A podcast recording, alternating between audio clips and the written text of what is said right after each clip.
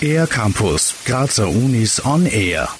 Die Weihnachtszeit bedeutet für Versand- und Logistikunternehmen vor allem eines. Sehr viel Arbeit.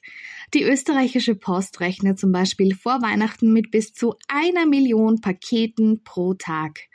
Damit diese auch bei uns ankommen, ist eine beachtliche Menge an Hirnschmalz und Technik nötig. Christian Landschützer, Professor am Institut für technische Logistik der TU Graz, weiß, vor welchen Herausforderungen die Post und Co. stehen. Die Herausforderung ist die Menge. Die Herausforderung hat aber noch zwei andere Gesichter, nämlich eine Zustellverpflichtung. Die trifft zum Beispiel die österreichische Post. Und das Ganze wird getroffen von ähm, sich andauernd ändernden Markt, weil diese ganzen Kurierexpress-Paket-Zustelldienste, äh, überhaupt Netzwerke und, und Anbieter, äh, keinen Einfluss auf das haben, was sie bekommen. Das heißt, die Zustelldienste müssen damit zurechtkommen, dass sich die Verpackung von Paketen ständig ändert, so Landschützer so ein typisches Papiersackerl, wo man heute seine Dinge kriegt. Äh, vor fünf Jahren war das ein sechsseitiges Kartonpaket. Ne? Luftpolster, Folien und Kuverts äh, sind einmal kurz aufgetaucht, sind schon lange wieder weg und damit müssen die zur Rande kommen. Ne? Sendungen werden heutzutage nicht mehr per Hand sortiert, diese Arbeit übernehmen Maschinen. LKWs kommen im Verteilerzentrum an, die Pakete werden entladen und was dann passiert, erklärt Christian Landschätzer.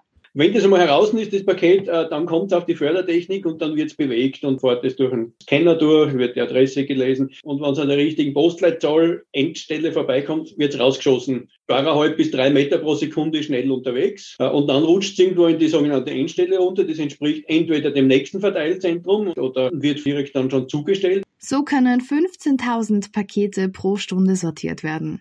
Viele Sendungen werden heute aber nicht mehr in Kartons, sondern in Plastiktaschen verschickt. Für welche Probleme das bei der automatischen Sortierung sorgt, weiß Christian Landschützer.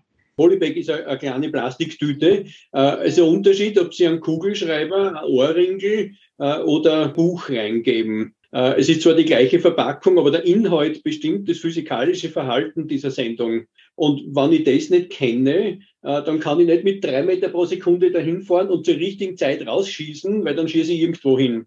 Christian Landschützer und sein Team forschen aktuell daran, dieses Problem zu lösen. Sie entwickeln Modelle, die vorhersagen sollen, wie sich eine Sendung verhalten wird. Wir sehen also, hinter dem Versand eines Pakets steckt ein gewaltiger Aufwand. Wenn es das nächste Mal vielleicht ein bisschen länger dauert, bis die Weihnachtspakete ankommen, wissen wir jetzt warum. Für den Air-Campus der Grazer Universitäten, Lisa Plattner. Mehr über die Grazer Universitäten auf aircampus-graz.at